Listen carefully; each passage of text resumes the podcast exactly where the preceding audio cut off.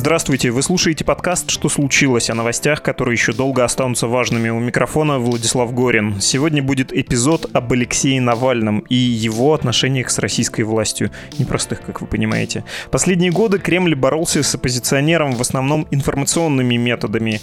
А это то есть какими? Вот как буквально это делалось? И почему в 2020 году кому-то могло показаться, что требуются более жесткие меры воздействия, чем просто пропаганда?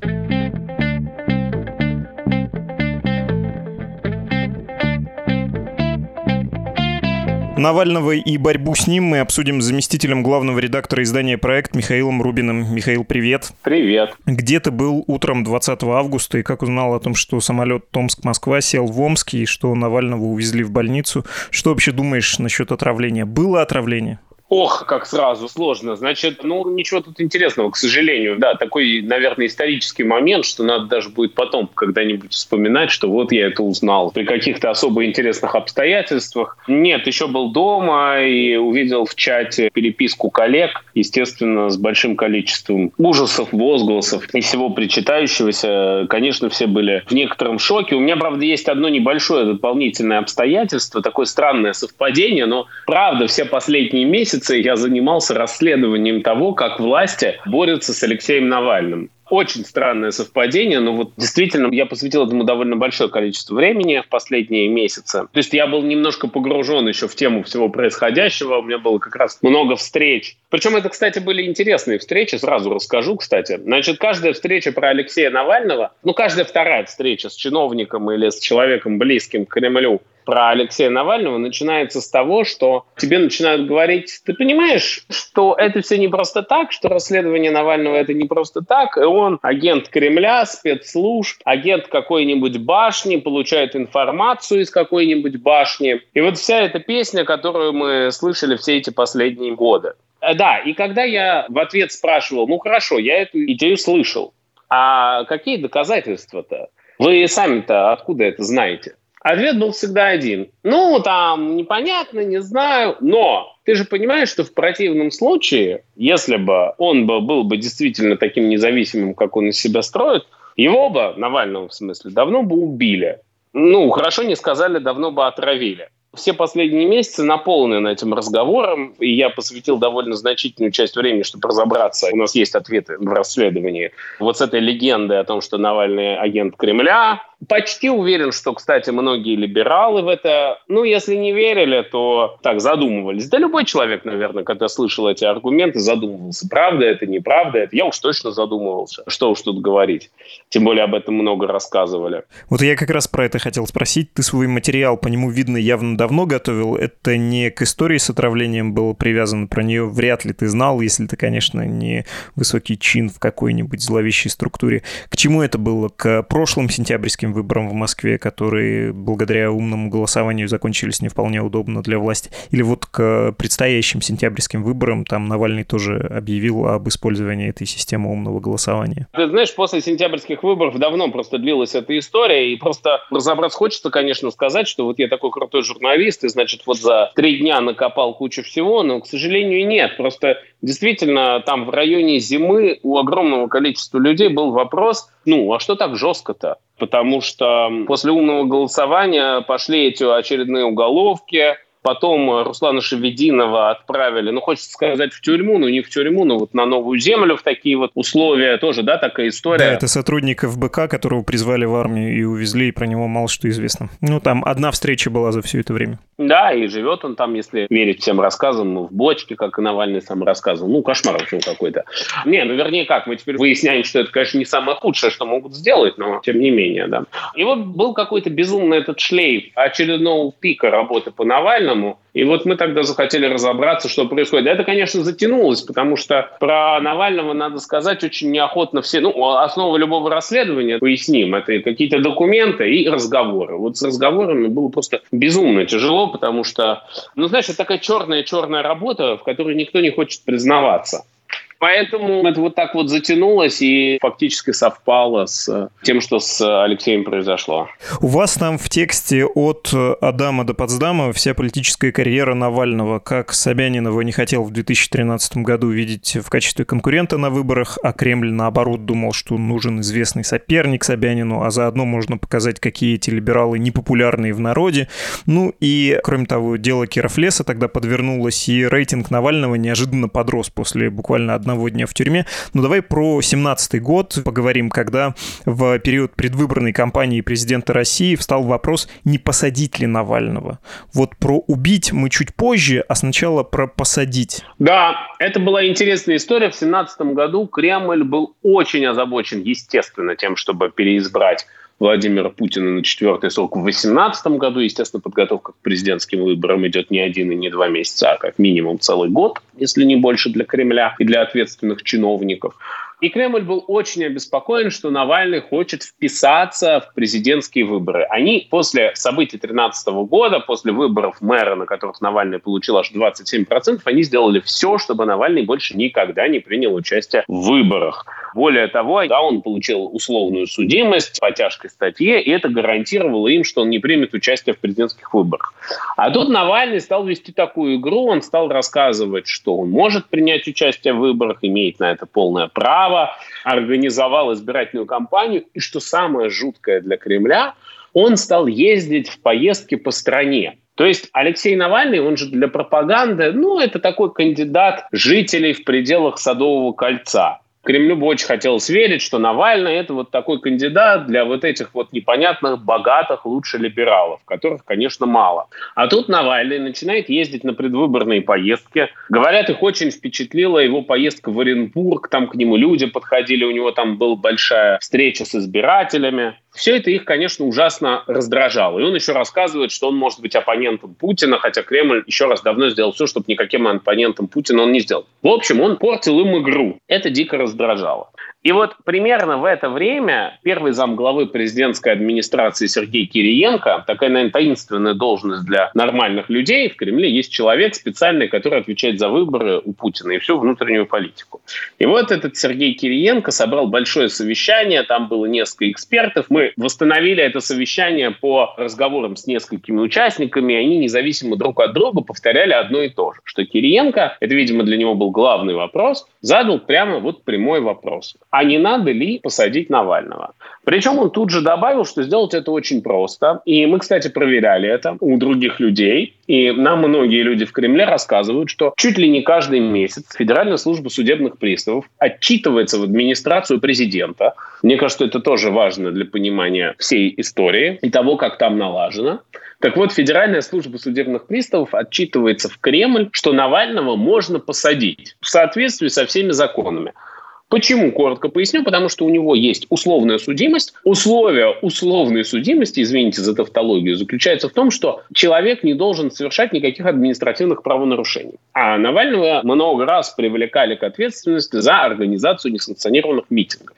Таким образом, они докладывали, что у них есть все основания заменить его условную судимость на реальный срок. И вот Кириенко спросил экспертов, не надо ли его посадить. Они провели тогда даже соцопросы, как население отреагирует, если Навального посадить. Кроме этого, они вспомнили историю 2013 года, которую ты уже упомянул, когда Навального посадили всего на день.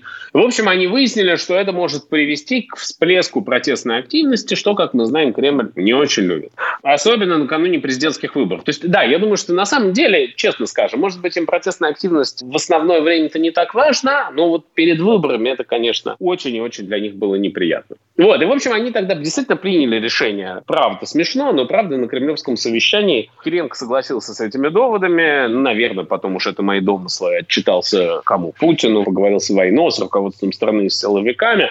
Вспомнили они вот историю с морскими выборами, решили, что да, сажать его не надо. Но в ходу тогда было такое выражение «уничтожать как Гитлера». Решили его уничтожать, но другими методами. Причем как не через запятую пишется, а в качестве, без запятой. То есть уничтожать в образе Гитлера, а не дойти до Берлина и довести до самоубийства в бункере. Абсолютно, абсолютно.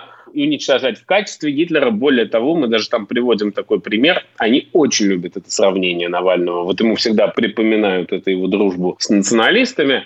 И у нас есть там такой пример, и они всегда хотят из этого развить, что вообще Навальный это Гитлер, и вообще он страшный фашист. Есть такой пример. Этой весной, когда начался коронавирус, Навальный репостил публикации о том, что Путин на фоне эпидемии уехал из Москвы. Ну, это действительно, видимо, наверное, было неправда. Путин, что он заперся у себя в резиденции в Новоогарево. Ну, из Подмосковья он не уехал, видимо. Ну, так вот, и они решили зацепиться за эту его публикацию, и они сделали такой плакатик. Сравнение агитации, которую разбрасывали фашисты, ну, я не знаю, подлинно это плакат или нет, вот этого плаката времен войны, что Сталин сбежал из Москвы, а рядом вешали публикацию Навального, что Путин сбежал из Москвы. В общем, они так проводили параллель, что фашистская пропаганда и то, что говорит Навальный, это одно и то же. Очень они любят эту тему, да. Если говорить про методы, которыми ведется эта информационная борьба, они какие? Против Навального решили бросить абсолютно все силы, которые потребовали координации между огромным количеством государственных структур. Я даже их перечислю. Это сразу несколько подразделений Кремля,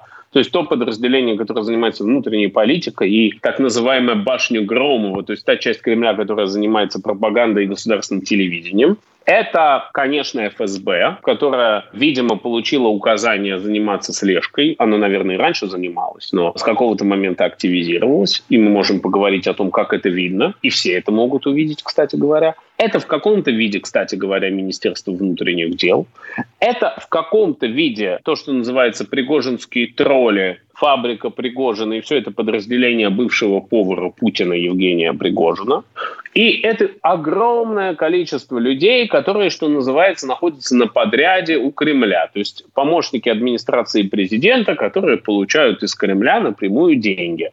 Они создали всякие мониторинговые группы, которые за ним беспрерывно следят. Короче говоря, против Навального бросили огромное количество сил, которые должны были как-то между собой координироваться. Эти люди получали разные тезисы или сами придумали тезисы и провокации, можно поговорить о них. А с другой стороны, вот эта вот координация, и там вот именно тогда они придумали называть его агентом Кремля, потому что они прямо просили вот своих этих подрядчиков придумывать, как очернять Навального получше. Говорят, кстати, смешно, а мне рассказывали, не вошло в текст, но просто потому что не вписалось. Но, правда, я слышал очень смешной рассказ человека, которому когда-то поручили придумывать какие-то гадости про Навального. Он жаловался, что эта работа шла очень и очень тяжело. Потому что на Навального, ну, как бы все очевидно, да. Что там можно было придумать? Связи с Западом, дочка учится там на Западе, вот недавно им подфартило, стали это активно вбрасывать. Национализм. Ну, они к этому еще придумывали, что богатый. Вот линия всех пропагандистских материалов про него. В общем, особо не разойдешься. Ну, вот они к этому придумали еще парочку креативных идей, вбрасывать, что он там агент Кремля. В общем, долго и сложно шла эта работа по придумыванию гадости, я так это назову, да, про Навального. И для чего это все было нужно? Чтобы это вбрасывать в публику. Как вбрасывать в публику? Или просить лояльных блогеров, там, экспертов и так далее. У них заряжена куча людей этим делом заниматься. Телеграм-каналы. Или государственные каналы. И вот на государственных каналах стали выходить фильмы, очерняющие там Навального и прочих либералов. Вот на примере этих фильмов, кстати, очень четко видна координация между Кремлем и ФСБ, например, и телевидением, конечно. Мы про это еще поговорим, но хочу заметить, что я, конечно, восхищен вот этим концептом про кремлевского агента. Это, по-моему, лучшая придумка. Не откажешь в игре на недоверие, которое свойственно всем нам, людям, живущим на постсоветском пространстве. Ну и вспоминаются всякие политологи, которые, особенно на подряде УАП, отчеты там какие-нибудь пишут, они обожают вот это вот доверительное. Типа, ну ты же понимаешь, конечно, про агента Газдепа это, может быть, мы пересаливаем, но главное это, что Леха, он непростой. Он на самом деле сливной бачок для компромата, а на самом деле это большие дядьки дерутся. Одна башня с другой, одна группа влияния с другой, а вас всех разводят как дураков. Этот ФБК только с дрона все снимает. Че, думаешь, ФБК что-то мог расследовать? Это, конечно, очень популярная песня, и она на душу ложится, не поспоришь. Ты сейчас просто идеально воспроизвел все, что они рассказывают, и давай уж тогда заметим, что даже сейчас, когда Навальный был в коме. Главный телепропагандист Владимир Соловьев не удержался и в качестве эфире «Комсомольской правды» повторил эту идею, что Кремлю, конечно, не нужно его убивать, потому что он сам продукт фактически администрации президента, он очень выгоден им, они им кукловодят. Вот они этот тезис повторяли все время, придумали, они его вот накануне президентских выборов 2018 года, такая знаменательная веха, кстати, Навального уничтожали, вот как Гитлера было несколько этапов. Вот один из, конечно, если не самый большой, но один из самых больших этапов, это вот перед президентскими выборами. Именно тогда они стали вбрасывать эту идею, и именно тогда, вот мне это рассказывал даже и блогер, который работает с администрацией президента, он прямо вот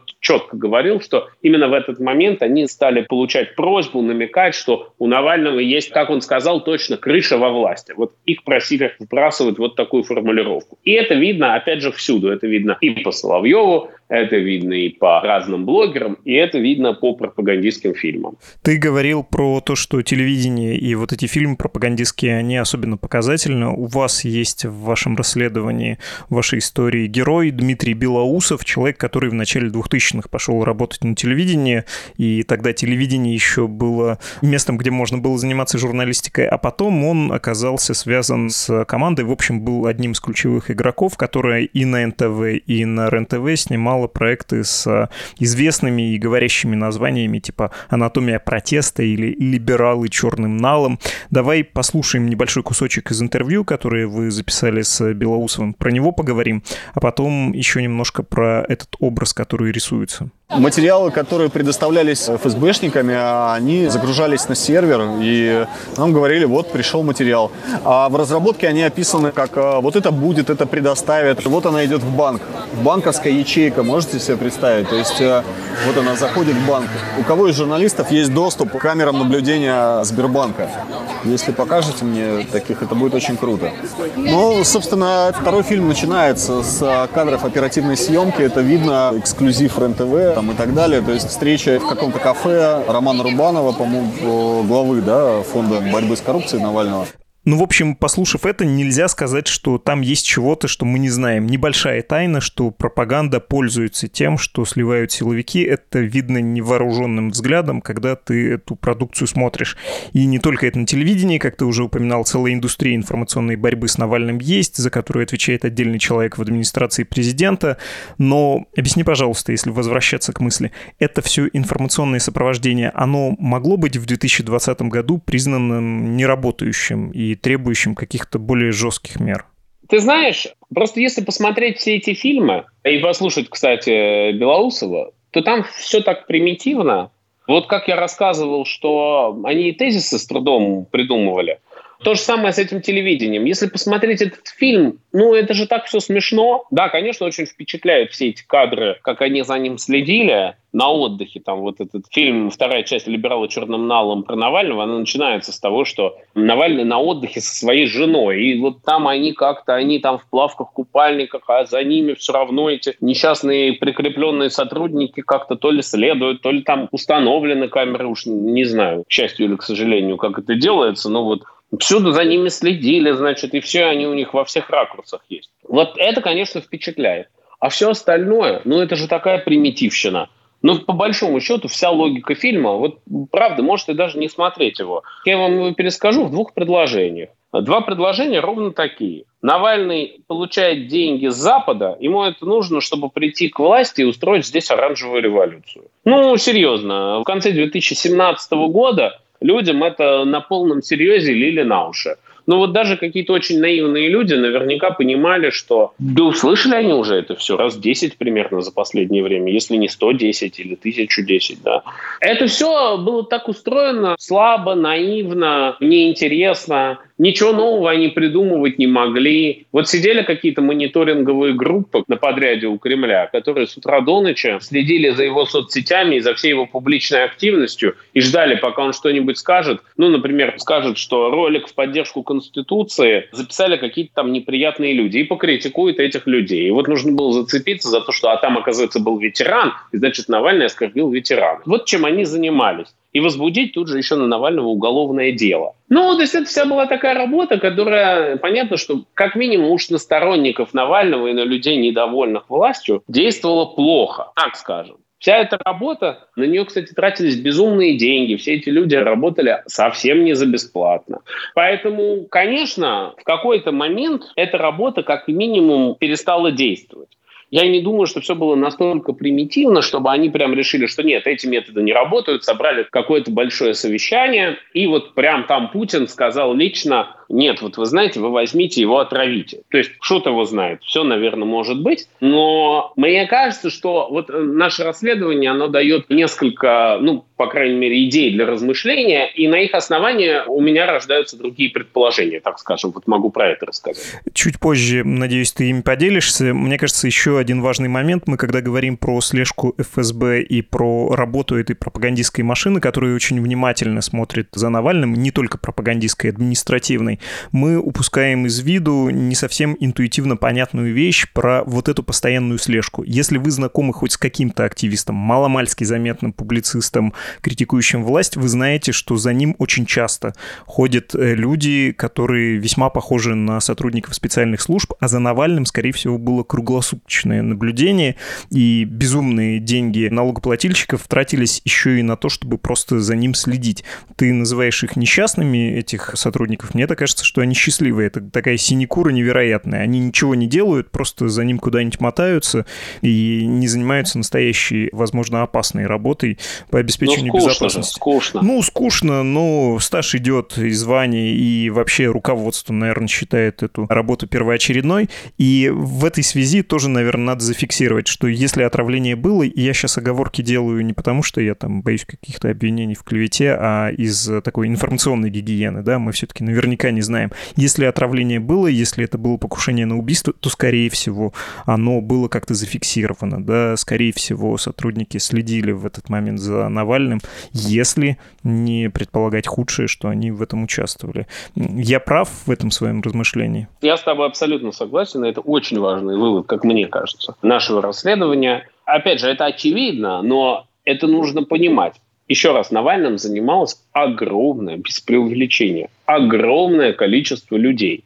Вот все. И в том числе на него были брошены, ну, видимо, силы сотрудников спецслужб, которые хотелось бы, конечно, чтобы занимались другими делами. Правда, сейчас я такую, извините за пафосную мысль, но правда у нас не самый безопасный мир, и я был бы счастлив знать, что наши спецслужбы защищают нас от террористов, от коррупционеров, кстати говоря, маньяков, убийц и так далее. У них, правда, много есть работы. И здорово, что кто-то это делает, но, к сожалению, кто-то занят совершенно другими делами.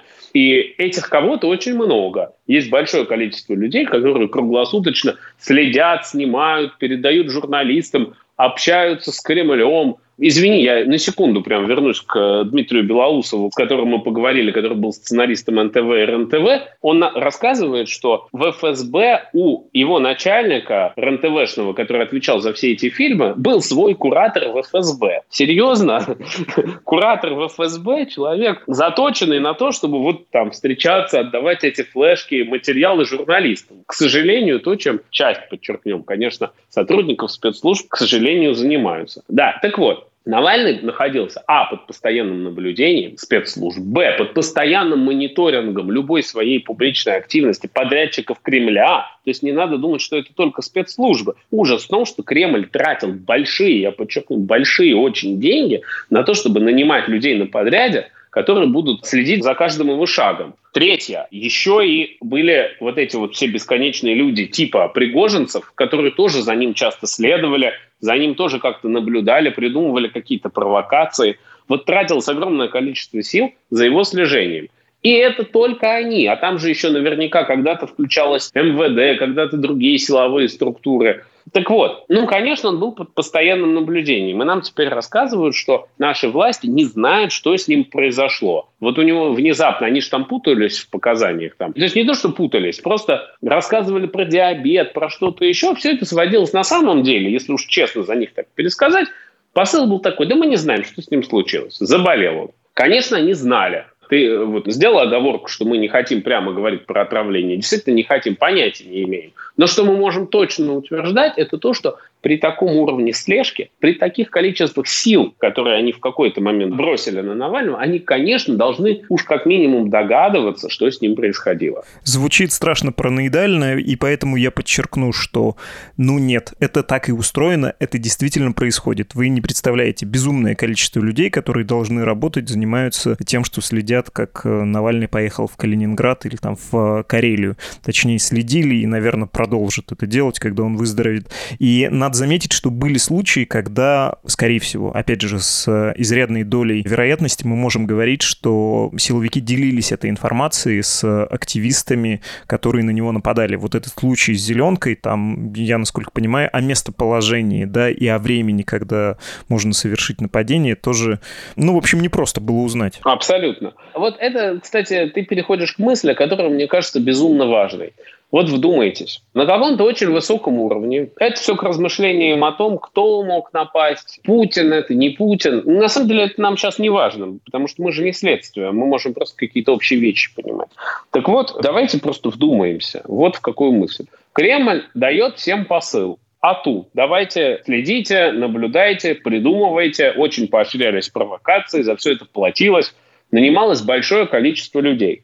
Дальше. Нанимается большое количество людей. Одним поручается что-то придумать провокации, другим где-то напугать, припугнуть, облить чем-то. Причем придумывать могут одни, поручать другие. То есть этому всему требуется координация. А какая координация кого с кем? Координация Кремля, координация спецслужб, которые за ним следят, и координация, ну давайте прямо скажем, людей, которые обливают человека зеленкой, людей, мягко говоря, странных, если уж не говорить преступников.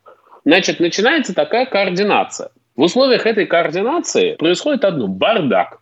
Почему? Потому что когда с самого верха дается указание человека припугнуть, они же там не будут дальше отслеживать, а что точно против него начинают делать. Нету никакой четкости. Если кто-то так наивно думает, что наша система, она вот такая вот железобетонная, ну, естественно, ничего подобного. У семи нянек дитя всегда будет без глаза. Когда странный пример, но тем не менее, да, когда одновременно человеком занимаются самые разные люди, в том числе, естественно, на такую работу часто соглашаются, ну, мягко говоря, люди странные, конечно, всегда можно ожидать, что если вы уж делитесь информацией о местонахождении человека с очень странными людьми, к сожалению, нельзя исключать, что рано или поздно случится что-то очень и очень плохое. И мы уж не знаем, по вашей воле, не по вашей воле, это даже не важно. Когда в процесс впутывается безумное количество странных людей с не лучшими намерениями, ну, в лучшем случае их намерение это заработать. А в худшем, может быть, это просто какие-то агрессивные люди. Когда вы сами их порождаете своими руками, потом нечего удивляться, что что-то плохое может случиться. Мне кажется, это очень правильный, очень взвешенный вывод из нашего разговора. Ну, то есть обсуждать и предполагать, действительно ли Кремль посмотрел, не знаю, на Хабаровск, на Белоруссию и понял, что безлидерный протест все-таки намного лучше для власти, чем консолидированный каким-то лидером, и вдруг решил избавиться. Это все было бы страшной спекуляцией, но мы зафиксировали факт, фактически непреложный. Система, созданная для специально вот наблюдение за одним конкретным гражданином России, потому что он хочет получить вполне законным демократическим путем власть, эта система была создана. И создав такую систему, ты не можешь ей управлять. Это ружье, которое не то что на стене висит, оно прям направлено, и ты не всегда уверен, что оно выстрелит в нужную сторону, потому что оно, в общем-то, заряжено. Я с тобой абсолютно согласен. Про Белоруссию много дней эти говорят. Ну, вывод Белоруссии, сейчас мы рискуем удариться в политологию, но Беларусь это как раз раз показывает, что если даже в стране нет никакого лидера, люди все равно могут пойти на улицы. Поэтому если вдруг в Кремле решили в какой-то... Я, кстати, об этом думал. Наше расследование же отчасти посвящено тому, что они с какого-то момента сами осознанно решили его не то что не травить, в тюрьму не сажать, опасаясь протестных настроений. Теоретически, конечно, может быть. Мы с тобой это обсуждали. Такое может быть, что они решили, что все эти методы провокационные против него ненасильственные не работают, и они вот приняли такое решение избавиться от него уже физически. Я все-таки скорее склонен считать, что если это вдруг так, я в это не особо верю, но если это вдруг так, то это, конечно, безумно-безумно наивно с их стороны, потому что, конечно, еще раз, белорусский пример показывает, что народ когда ему надоедает власть, выходит на улицы и без всякого лидера. Спасибо, Михаил. Мы говорили с Михаилом Рубиным, заместителем главного редактора издания «Проект». Тебе спасибо большое.